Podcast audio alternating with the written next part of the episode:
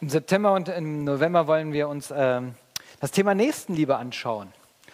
Im Oktober machen wir eine kurze Pause, ne, damit wir uns erholen können von diesem anstrengenden Thema. Und, äh, oder dass wir es üben können. Und dann äh, steigen wir nochmal mit anderen Facetten im November ein. Und ähm, als ich diese Reihe konzipiert hat, hatte ich mir noch nicht den Predigtext angeschaut von heute. Und jetzt im Nachhinein habe ich gedacht, oh, das ist eigentlich ein guter, guter Opener, äh, eine gute Grundlage eigentlich für diese ganze Predigtreihe, aber es ist ja okay. So ist sie jetzt nicht mit auf den Flyer gekommen, aber ähm, trotzdem schön, dass ihr hier seid. Ich glaube, es ist unheimlich wertvoll, was wir hier hören. Ähm, es ist der Predigtext, der auch für diesen Sonntag vorgesehen ist. Er steht im 1. Johannesbrief, Kapitel 4, 7 bis 12. Also es gibt nicht nur ein Johannesevangelium, es gibt auch johannäische Briefe und die sind bis weiter hinten in der Bibel. Nicht ganz so bekannt, aber wer sie geliest, wird feststellen vom Wortlaut, uh, das ist auch wie im Johannesevangelium. Wunderschön kreisende Worte, Wir gucken uns den Text an. Ich lese nach der neuen Genfer Übersetzung. Meine Freunde, wir wollen, wollen einander lieben, denn die Liebe hat ihren Ursprung in Gott. Und wer liebt, ist aus Gott geboren und kennt Gott. Wer nicht liebt, hat Gott nicht erkannt, denn Gott ist Liebe. Und Gottes Liebe zu uns ist daran sichtbar geworden, dass Gott seinen einzigen Sohn in die Welt gesandt hat, um uns durch ihn das Leben zu geben. Das ist das Fundament der Liebe. Nicht, dass wir Gott geliebt haben, sondern dass er uns geliebt und seinen Sohn als Sühnopfer für unsere Sünden zu uns gesandt hat. Meine Freunde, da Gott uns so sehr geliebt hat, sind auch wir verpflichtet, einander zu lieben. Ihn selbst hat niemand je gesehen. Doch wenn wir einander lieben, lebt er in uns und seine Liebe ist in uns vollendet. Herr, schenk uns ein Herz für dein Wort und ein Wort für unser Herz. Amen. Lasst uns lieben. Oder wie, also macht die Luther-Übersetzung, oder wir wollen einander lieben. Können wir unterstreichen, ist super. Ist, für viele ist das die Essenz des christlichen Glaubens. Es geht auch um Liebe, um Nächstenliebe. Fertig. Und ähm, nun ist das mit der Liebe so, dass es ein sehr schillernder Begriff ist. Jeder füllt da und packt da gerne rein, was er da meint äh, mit Liebe. Und ähm, Johannes führt uns hier sozusagen in die Tiefe. Und ihr merkt es auch an der Sprache. Eigentlich geht die, dieser, diese Passage noch viel weiter. Und Johannes, ich stelle mir das manchmal vor wie so ein, ein Tornado oder wie ein, eine Spirale. Ne? Sie kreist immer und geht dabei immer, immer tiefer. Und, ähm, und berührt damit aber auch immer wieder Sachen. Ja? Also manchmal wieder denkt man, das hat er doch eben schon geschrieben, aber nee, zwei, drei Worte sind anders. Und jetzt zieht er was von da oben wieder unten rein und hier. Und deswegen schwirrt einem manchmal der Kopf, wenn man Johannes Texte liest. Meine Frau lebt mit dem Johannes. Könnt ihr mal fragen, wie man damit umgeht, mit so johannäischer Denkweise, dass, wie, wie, man da Klarheit reinbekommt. Wir versuchen das heute mal und ich versuche das ja selber mal äh, äh, ein bisschen mehr Klarheit reinzukriegen in diese johannäische Denkweise und uns den Text entlang zu gehen. Also heute wird es Textarbeit geben. Äh, und ich glaube, das ist aber gut und wichtig. Ähm, und gleichzeitig, wer sich dem nicht stellt und meint gleich, ja, passt doch, weiß, worum es geht, alles easy, dem entgeht ein großes Staunen. Johannes selber, der Prophet der Liebe genannt, oder nicht der Prophet, der Junge, der, den Jesus lieb hatte oder der Jesus lieb hatte, oder das kann man nämlich so oder so sehen. Ähm, jedenfalls ist er immer verbunden mit Liebe und man entdeckt hier eine große Wahrheit, ein großes Staunen und ich hoffe, euch ein bisschen näher hinan, heranführen zu können. Vers 7, mit dem wir starten, ist im Prinzip wie eine Überschrift. Hier ist schon alles reingepackt und es ist dann, als ob er die nächsten Verse das ausgräbt und wieder tiefer geht. Meine Freunde, wir wollen einander lieben, denn die Liebe hat ihren Ursprung in Gott. Und wer liebt, ist aus Gott geboren und kennt Gott. Zwei Abgrenzungen möchte ich hier an diesem Anfang sagen, weil hier kommt es zu Missverständnissen. Und es ist trotzdem wichtig, da hinzuschauen. Nicht jeder, der liebt, ist auch automatisch von Gott geboren. Man könnte das hier so lesen. Ne? ähm, wenn man Johannes komplett liest, merkt man, das ist nicht so. Also es ist mehr so eine, eine Folge. Jeder, der aus Gott geboren ist, liebt. Wenn jemand liebt, daran erkennst du, dass er von Gott geboren ist. Ähm, es zielt vielmehr darauf, Und das führt zu einer anderen Sache. Ich glaube, dass Johannes hier auch immer abgrenzend, weil man vermutet, dass er auch gnostische Lehre heißt das, also dass er gegen Leute schreibt, die in der Gemeinde aufgetaucht sind, denen geht es ganz sehr ums Erkennen. Ihnen geht es darum, Gott zu sehen. Die sind in geistigen, frommen Sphären unterwegs. Und er kommt ganz knallhart und sagt, hey, pass mal auf, wie sieht es denn bei euch mit der Liebe aus? Daran erkennt man ein Kind Gottes. Nicht, dass er irgendwelche große geistliche Gesichter sieht oder große Erkenntnissphären schwelgt. Versteht er? Und dann hört sich das anders an, dieser Text und diese Passage. Dann sagt er nämlich, wenn du liebst, bist du aus Gott geboren. Nicht, wenn du das und das siehst. Das ist noch kein Zeichen. Oder wenn du das und das denkst oder das und das begriffen hast. Nein, Liebe, dein Leben was dein Leben für eine Sprache spricht. Daran. Und zeig mir dein Leben, dann kann ich dir sagen, ob du aus Gott geboren bist oder nicht. Das heißt nicht, dass andere Leute nicht lieben können. Und gleich taucht er noch tiefer ein. Wir lernen sozusagen auch, was für eine Liebe hier eigentlich gemeint ist. Also es gibt natürlich auch Leute, die nicht aus Gott geboren sind, ähm, die nicht Christen sind, die lieben. Aber anders hier, er sagt ein Wesensmerkmal und so hat es Johannes, übrigens auch im Worten des Johannesevangeliums, Jesus im Worten des Johannesevangeliums gesagt, daran werdet ihr meine Jünger erkennen, dass sie Liebe untereinander haben. Übrigens kann er auch da schreiben, aus Gott geboren ist man durch Wasser und Geist und hier und da. Also ihr könnt andere Stellen so, dass ihr wisst, ah okay, nicht jeder, der liebt, ist automatisch von Gott geboren. Hier geht es nicht allgemein darum, wir beten die Liebe an. Nein, ähm, darum geht es hier nicht, sondern wir gucken uns das ein bisschen konkreter an. Und das Besondere ist nämlich, und jetzt starten wir rein, was er jetzt tut. Er sagt, lasst uns einander lieben, denn das ist das Wesensmerkmal eines Christen. Aber wo fängt er jetzt an? Bleibt er bei dem Appell oder wie auch immer? Und der erste ist, was er sagt, Gott ist Liebe. Er kann sogar ganz radikal erstmal sagen, er sagt erstmal, wer nicht liebt, hat Gott nicht erkannt. Also das ist ja auch erstmal so, bäm. Ja, damit sagt er, ähm, wenn du hier durch diese Welt gehst, und auch schon, da gibt es Personengruppen vielleicht, die du nicht ausstehen kannst. Oder es gibt einzelne Menschen, oh, da regt sich alles in dir. Oder Kennst das? Das blockiert irgendwie der Geldbeutel in der Hosentasche und er will einfach nicht rauskommen und du gibst es dann auf. Es hat auch was mit Geiz und mich nicht geben zu tun. Ähm, all das Moment, es gibt viele andere Momente, da liebst du nicht. Und er sagt, dann hast du Gott nicht erkannt. Oh, sag mal, warte mal, hey, ich lebe doch mit Gott, sagt einer oder andere hier hoffentlich und sagt, hey, ich bin doch ja. Aber immer wenn ich nicht liebe, wie ist denn das? Und er, er kann so radikal sagen, wenn du nicht liebst, hast du Gott nicht erkannt. Denn, und jetzt beginnt seine Argumentation. Und spannend, er fängt bei der Theologie an. Man könnte auch sagen, die Dogmatik. Also seine Ethik, wie man lieben soll, fängt er an, da muss man bei Gott anfangen. Nicht bei den Menschen, nicht du bist der Mittelpunkt des Universums. Er sagt, du willst über Liebe reden? Komm, dann lass uns über Gott reden. Und das ist schon ein Unterschied zu der Welt. Ne, das würden die jetzt nicht sagen. Also ja, auf, dass wir uns alle lieb haben sollen schon, aber dass wir mit Gott beginnen, das ist schon mal interessant. Und er sagt, lass uns bei Gott beginnen.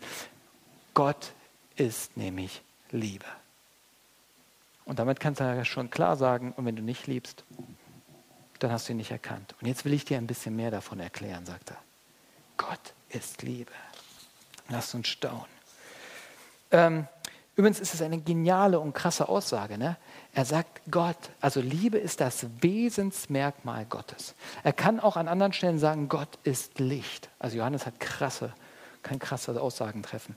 Aber hier merkt man, wenn Gott Licht ist, dann und Gott Liebe ist, dann definiert das auch diese Art des Lichtes ein bisschen. Ne? Es gibt Licht, das blendet dich und es macht dich fertig, aber es gibt auch ein Licht, das ist gut, das bringt Leben. Und das sagt er im Prinzip, dass er jetzt Gottes Liebe daneben stellt. Dass Gott barmherzig ist, dass er gerecht ist, dass er gut ist. Das schwingt mit. Wenn Gott Liebe ist, dann hält er Treue. Versteht ihr das? Da schwingt so viel mit. Er kann treu sein. Er, er kann für jemanden sein. Er kann geben. Große Liebe erkennst du daran, dass jemand gibt.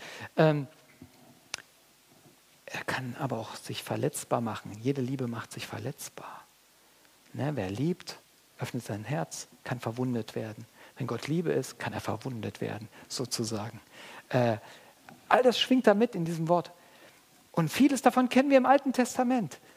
Das heißt, wie Gott treu ist, wie er sein Volk führt. Er, wählt, sagt, ey, dieses Volk ist für mich. Liebe tut das. sie erwählt und sagt, ich bin für dich und du bist für mich. Also wir gehören zusammen. Und all das, das schwingt schon im Alten Testament. Aber nirgends im Alten Testament kommt dieser steile Satz vor, Gottes Liebe. Nirgends. Und hier Johannes, bam, wie der formulieren kann. Er sagt, Gott ist Liebe. Nirgends tritt es hier so klar, so klar in der Bibel vor wie bei Johannes. Wir müssen es mal wirken lassen, was das bedeutet. Kein Prophet hat es gewagt, so zu reden. Übrigens, das erkennst du auch nicht in der Natur. Er sagt, wir müssen darüber reden, dass Gott Liebe ist. Und wenn du sagst, oh ja, Natur ist cool, ich erkenne Gott in der Natur und so, gut und schön, aber in der Natur erkennst du vielleicht Schönheit, vielleicht Intelligenz, vielleicht, oh, das ist so viel Faszinierendes, aber in der Natur erkennst du auch, wie Löwen Antilopen zerfleischen. Hm. Genau, das ist mein Bild von Liebe. Da erkennst du, wie Skorpione Menschen stechen und Dein einschwilzt. Genau, da denke ich an Liebe. Versteht ihr? Nein, natürlich nicht. Also die Natur, da erkennst du, dass Gott ist. Vielleicht erkennst du sogar, dass Gott gerecht ist, dass Gott schön ist. Was auch immer das sein. Ähm, wenn du darin Gott entdecken willst, aber dass Gott Liebe ist, kannst du nicht in der Natur ablesen. Kannst anfangen zu staunen über Gott, ja. Aber dass Gott Liebe ist, das muss auf einem anderen Weg geschehen. Und das führt uns zum nächsten. Er sagt, Gott ist Liebe. Krasse Aussage. Aber woran erkennst du die Liebe? Und das führt uns zu Vers 9. Und Gottes Liebe zu uns ist daran sichtbar geworden. Dank dem Herrn, sie ist sichtbar geworden. Stellt euch vor, sie wäre nicht sichtbar geworden, es wäre nur ein Denkkonstrukt. Nein, er sagt, sie ist sichtbar geworden. Sie ist erschienen. Und die Aufgabe des Heiligen Geistes ist es immer darauf hinzuweisen. Doch, das ist so, sozusagen. Und zwar, wo sie erschien dass Gott nämlich seinen einzigen Sohn in die Welt gesandt hat, um uns durch ihn das Leben zu geben. Johannes bringt es immer so in kurzen Sätzen auf den Punkt. Ne? Denn, denn, denn, schwingt auch Johannes 3, Vers 16, mancher hat das gehört, so, also hat Gott die Welt geliebt, dass es seinen eingeborenen Sohn gab. So ähnlich hört sich jeder Vers an, das andere ist aus dem Johannesevangelium, hier ist es aus den Johannesbriefen. Lass uns nur mal ganz kurz durchgehen, was das heißt. Die Liebe ist erschienen Sie ist sichtbar geworden. Damit sagt er als erstes, hey, ja, es geht auch ums Denken, aber zuerst geht es doch erstmal anzuschauen. Ja, du könntest sagen, es geht ums Fühlen, ins mystische Eintauchen in diese Liebe. Nein, das Erste ist, diese Liebe ist erschienen. Unabhängig davon, was es gleich mit dir macht oder wie du tickst oder was auch immer, die ist erschienen. Gott sich hat sich gezeigt. Und zwar am Geben. Große Liebe gibt viel. Und hier ist die erste Sache, dass er seinen einzigen Sohn gab. Gott gibt nicht als Beweis seiner Liebe irgendetwas, was er gemacht hat. Ne? Ich lege dir die Welt zu Füßen. Das hätten wir gern. Etwas, was Gott gemacht hat und er gibt es mir.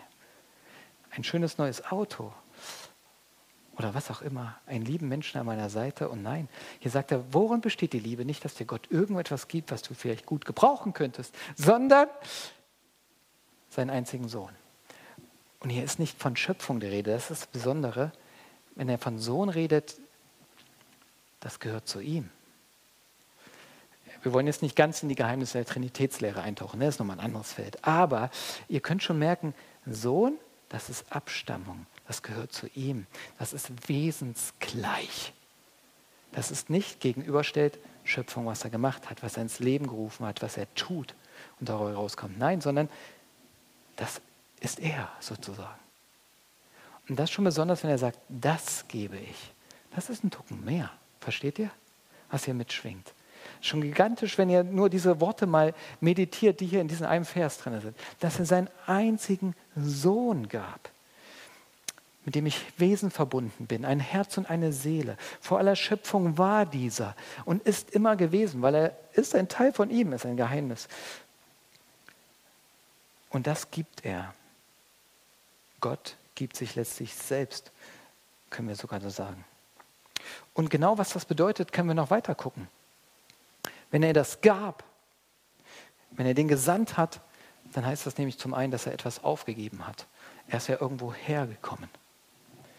Ich habe neulich ein cooles Beispiel genommen, gehört, das habe ich jetzt einfach fröhlich adaptiert, um, um euch das zu sagen.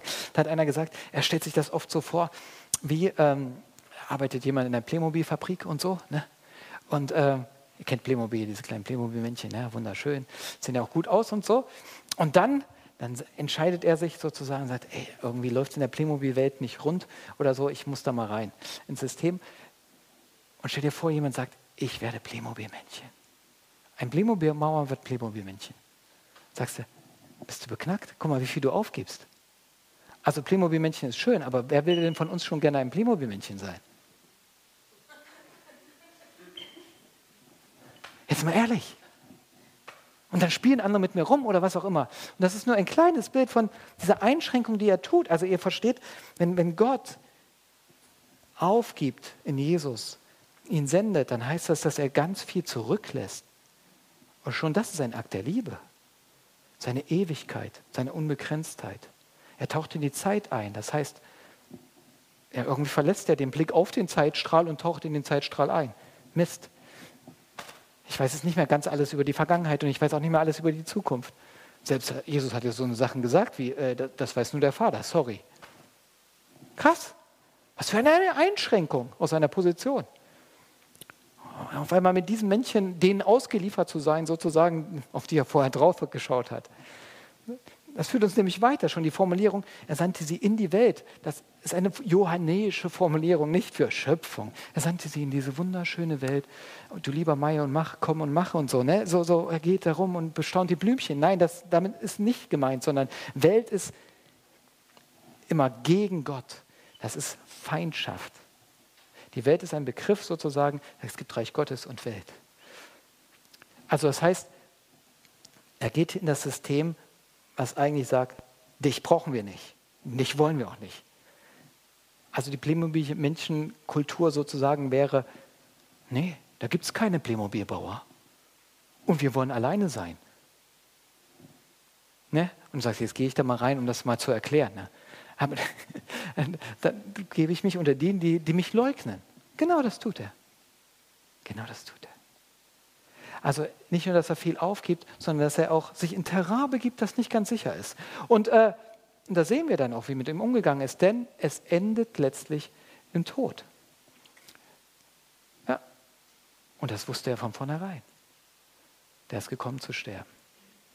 Aber mit einem Ziel auch, denn damit diese das Leben haben. Nicht nur um mal vorbeizuschauen, sondern damit sie letztlich wirkliches Leben bekommen machen hier weiter an dieser Stelle. Ihr merkt aber schon, wie, wie, wie in diesen kurzen Worten das ganze Evangelium zusammengefasst ist. Und, und das ist bei Johannes so. Der stellt eine krasse Sache nach dem anderen und ähm, man muss eigentlich eine ganze Predigt rein darüber halten, um dem nachzusinnen. Danke, Johannes.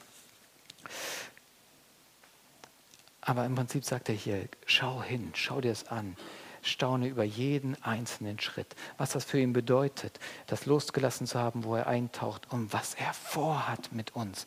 Und, und im Prinzip geht er dann noch ein weiter und sagt, schau nicht nur hin, die nächste Frage ist, und er führt es noch weiter, ja, und wo hat das denn auch Bestand?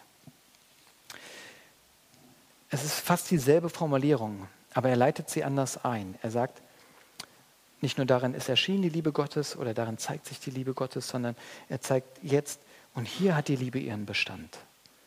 Hierin besteht sie, kann man übersetzen oder ja. Ich glaube, ich bin hier ein bisschen zu weit.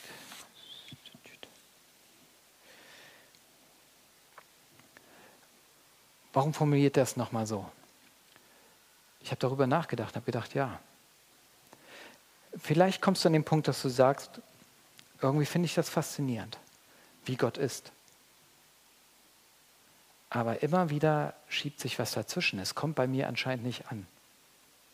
Es gibt zwei verschiedene Wege, nämlich sich nicht lieben zu lassen, selbst wenn ich die Liebe erkannt habe. Es sind mir jedenfalls zwei davon eingefallen. Ähm, Und das will ich ganz kurz erklären. Ich hoffe, ich kann dann auch die Verbindung sozusagen zu diesem Vers herstellen. Und zwar folgendes.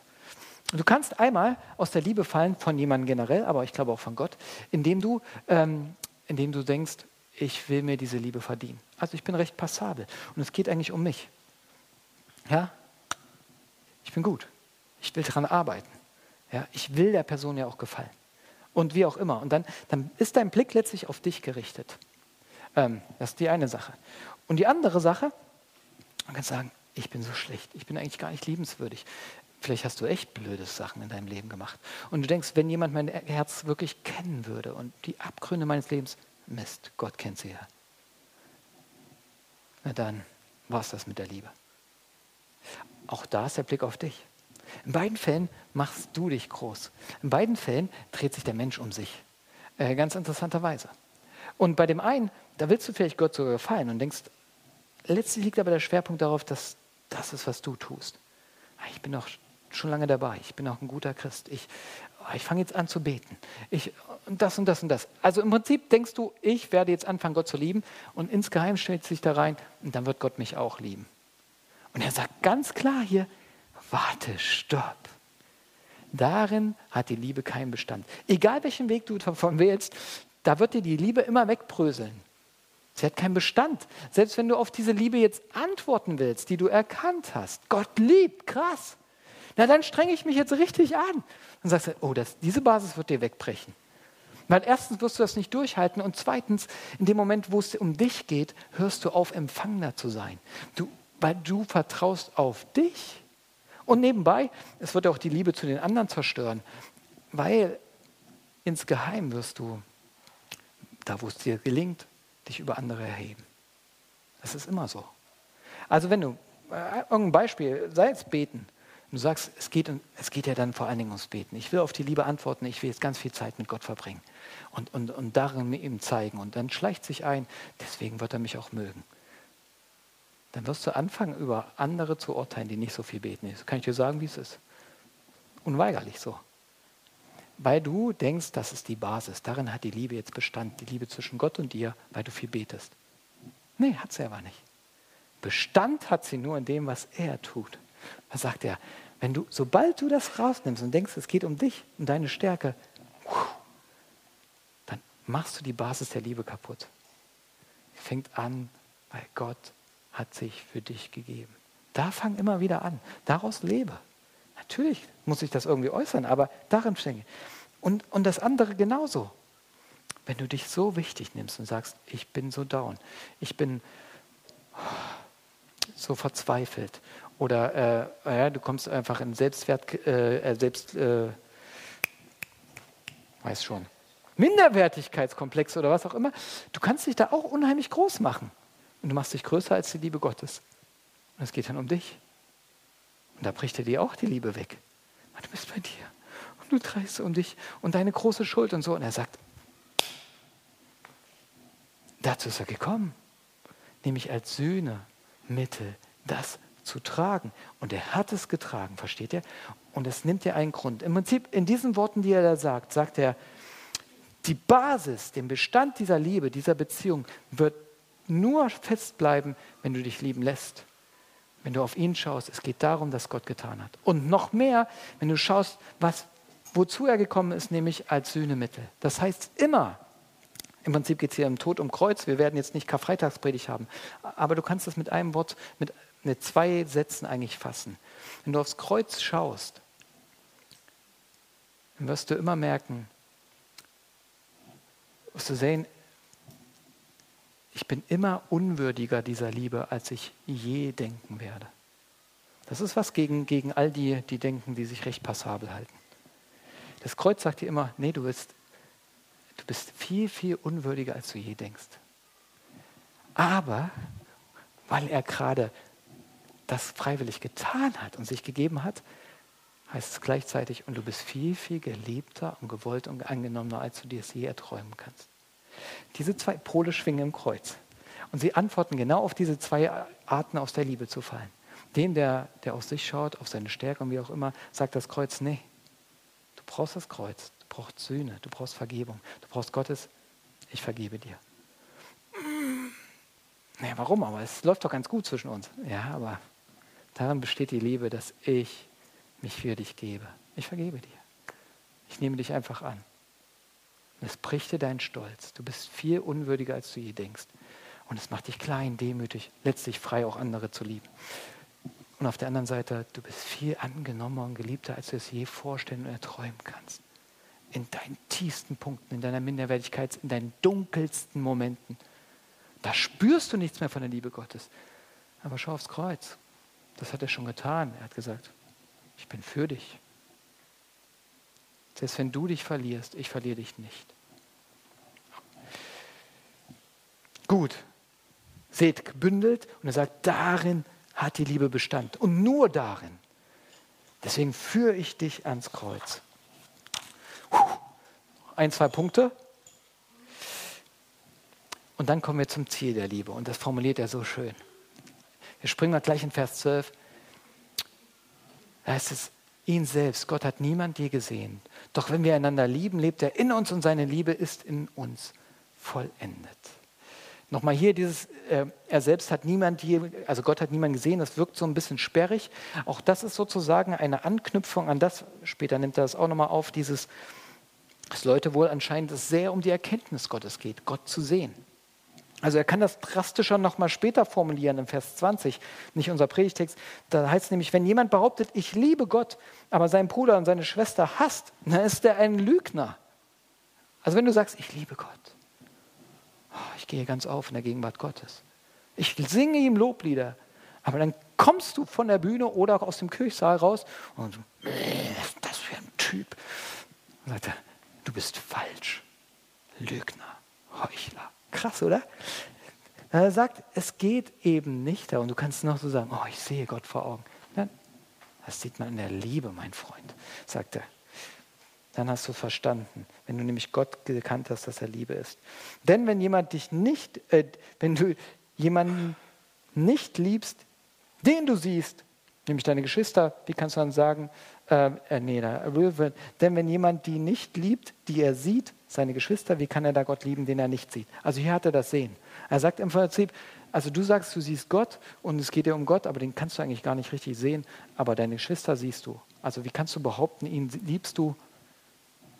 Aber da, wo es konkret ist, wo du es anfassen kannst und wo du deine Liebe zeigen kannst, den Geschwister tust du es nicht. Okay, aber das nur mal so hingestellt, deswegen glaube ich, sagt er hier, ihn selbst hat niemand je gesehen, kommt das so rein. Und dann heißt es, und darin ist seine Liebe vollendet wenn wir einander lieben.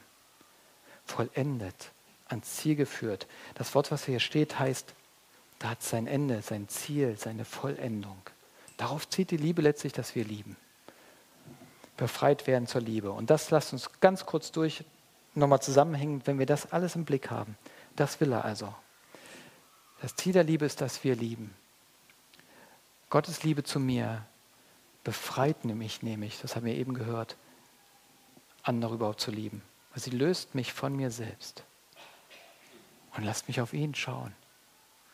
Sie befreit mich überhaupt, andere zu lieben, aber sie fordert mich auch auf, andere zu lieben.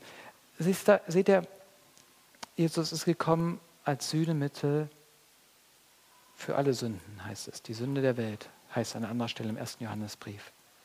Das heißt auch von dem Typen da drüben der guten Frau dort. Das heißt, und nicht deine Kinder völlig nerven. Dafür ist der mächtige Gott gestorben. Das heißt, wenn dein Chef dir voll auf den Keks geht und ungerecht zu dir ist, wegen dem ist der Sohn Gottes gesandt worden. Versteht ihr, wenn man das begreift und nicht nur Gott und ich Beziehung denkt, sondern für die ganze Welt und du das mal anfängst zu denken nur, für die Menschen drumherum, genauso wie er für dich gekommen ist, ist er auch für andere gekommen, dann weitet das deine Liebe. Wie kannst du über den urteilen, für den Gott alles stehen und liegen lässt? Wie kannst du dich über ihn erheben? Und deswegen kommt Johannes zum Schluss und sagt, ey Leute, wie können wir übereinander herfallen? Lass uns doch lieben. Für jeden Einzelnen von uns hat er sein Leben gegeben. Wie können wir denn jetzt uns zerfleischen? Geht nicht. Geht einfach nicht. Und deswegen die Aufforderung, also wer das mal durchdenkt und sagt, ja, dann gilt es zu lieben. Aber nicht nur, dass wir lieben sollen, sondern, ah, hier ist die Verbindung, meine Freunde, da Gott uns sehr, sehr geliebt hat, sind auch wir verpflichtet, einander zu lieben. So schreibt das sogar in Vers 11. Aber nicht nur, dass wir lieben sollen, sondern auch wie leben. Wenn ihr das bedenkt, was wir gerade besprochen haben, worin Liebe besteht, dann heißt das, dass er uns zuerst geliebt hat. Bevor, bevor wir je antworten konnten, hat er sich entschieden, diesen Weg zu gehen. Das heißt, auch all unsere zwischenmenschliche Liebe, und zwar Liebe, die aus Gott kommt, ist immer Vorschussliebe. Und das ist herausfordernd. Aber genau darüber redet der Johannesbrief. Versteht ihr, wenn er jetzt sagt, und ihr das jetzt hört, wir wollen einander lieben, das ist nicht nur, wir wollen einander nett miteinander sein. Das heißt, wir wollen den anderen annehmen. Ob der nun antwortet, reagiert darauf oder nicht. Ob er nur mich toll findet oder nicht. Ob ich davon was bekomme und einen Nutzen habe oder nicht. Weil genauso ist bei Jesus. Er hat und ist diesen Weg gegangen, ob nun die Leute geglaubt haben oder nicht. Und so geht es auch für uns. Lasst uns genauso lieben in Vorschussliebe. Oh, Leute. Merkt, wie radikal das ist und gut, dass wir noch eine Predigtreihe über Nächstenliebe haben. Aber das ist, äh, er sagt, ja, warte nicht darauf, dass der andere anfängt, sich zu entschuldigen. Fang du an. Warte nicht darauf an, dass der andere nette Worte über dich spricht. Fang du nette Worte an, über ihn zu reden. Warte nicht darauf, dass der andere auf dich überhaupt zugeht. Geh du auf ihn zu. Warte nicht, dass er, dass er deine Hilfe anfängt zu danken. Hilf ihm einfach. Ob er es nun liebevoll annimmt oder nicht. Vorschussliebe. Und das merkt ihr, ist immer aufopferungsvolle Liebe, die sich selbst hingibt, die nicht an sich selbst hängt. Und warum kann ich das? Nun, weil die Liebe hat ihren Bestand nicht in dir, sondern weil er uns zuerst geliebt hat. Übrigens, das schreibt er selber in diesem Brief ein paar Kapitel später. Lasst uns lieben, denn er hat uns zuerst geliebt. Weil ich auf ihn schaue, der mich liebt, sich für mich gegeben hat. Und das befreit mich genau auf diese Art und Weise zu lieben. Liebe Geschwister, wir langen Ritt durch ein paar Verse des Johannesevangeliums und seid ihr immer noch dabei? Lasst uns doch, wir wollen doch einander lieb haben. Jetzt schwingen die Worte nochmal anders, ne? Eine andere Tiefe, aber auch eine andere, ein anderes Gewicht und jetzt lasst uns mal träumen. Wow, was für eine Gemeinschaft da entstehen würde. Was für eine Kraft von so einer Liebe und Gemeinschaft ausgeht, die so liebt, die aus ihrem Herrn liebt und so anfängt, untereinander zu lieben und die Welt um sich herum zu lieben die nicht darauf wartet, was ihr, was geschenkt wird, sondern anfängt. Und dann hört ihr Jesus, daran werden sie dir, daran soll man meinen Jünger erkennen. Und ich freue mich darauf. Das ist mein Plan. Darin wird die Liebe vollendet sein. Meine Liebe, dass ihr so liebt. Und treu ist der Herr. Wer das gute Werk begonnen hat, der wird es auch vollenden. Darauf wollen wir vertrauen. Auch in unserem Leben. Amen.